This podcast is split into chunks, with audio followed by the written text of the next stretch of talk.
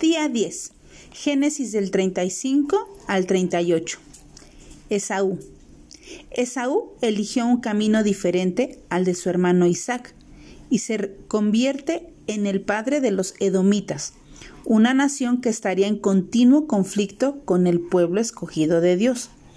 Estas dos naciones, Edom e Israel, cumplen la profecía que vimos en Génesis 25-22 que dice, y los hijos luchaban dentro de ella y dijo, si es así, ¿para qué vivo yo? Y fue a consultar a Jehová, y él le respondió, dos naciones hay en tu seno y dos pueblos serán divididos desde tus entrañas. A pesar de su impresionante genealogía, más extensa que la de su hermano Isaac, Dios cumpliría sus propósitos con el pueblo, su pueblo elegido, Israel. Vemos también a José, Jacob, Israel, muestra favoritismo hacia él. De nuevo, vemos cómo el favoritismo de los padres provoca conflictos y celos entre los hermanos.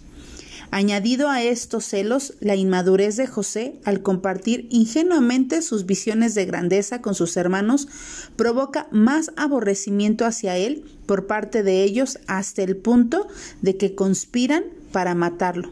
José es un tipo de Cristo. Fue del sufrimiento a la gloria, convirtiéndose en el salvador de sus hermanos que lo habían rechazado y dado por muerto.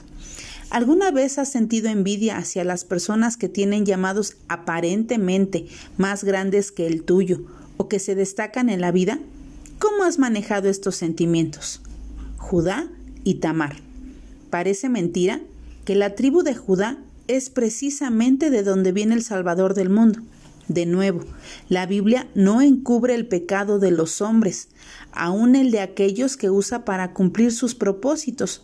Judá, luego de hacerse desaparecer a su hermano José, se aleja de su familia y se casa con una mujer cananita.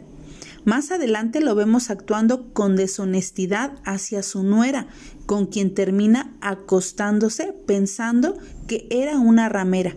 Todas estas cosas aparecen dentro de la genealogía de nuestro Salvador. ¿Qué piensas de la obra de Tamar?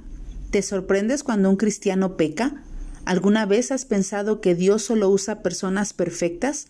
¿Qué te enseña sobre Dios esta historia y algunas otras que hemos visto hasta este momento?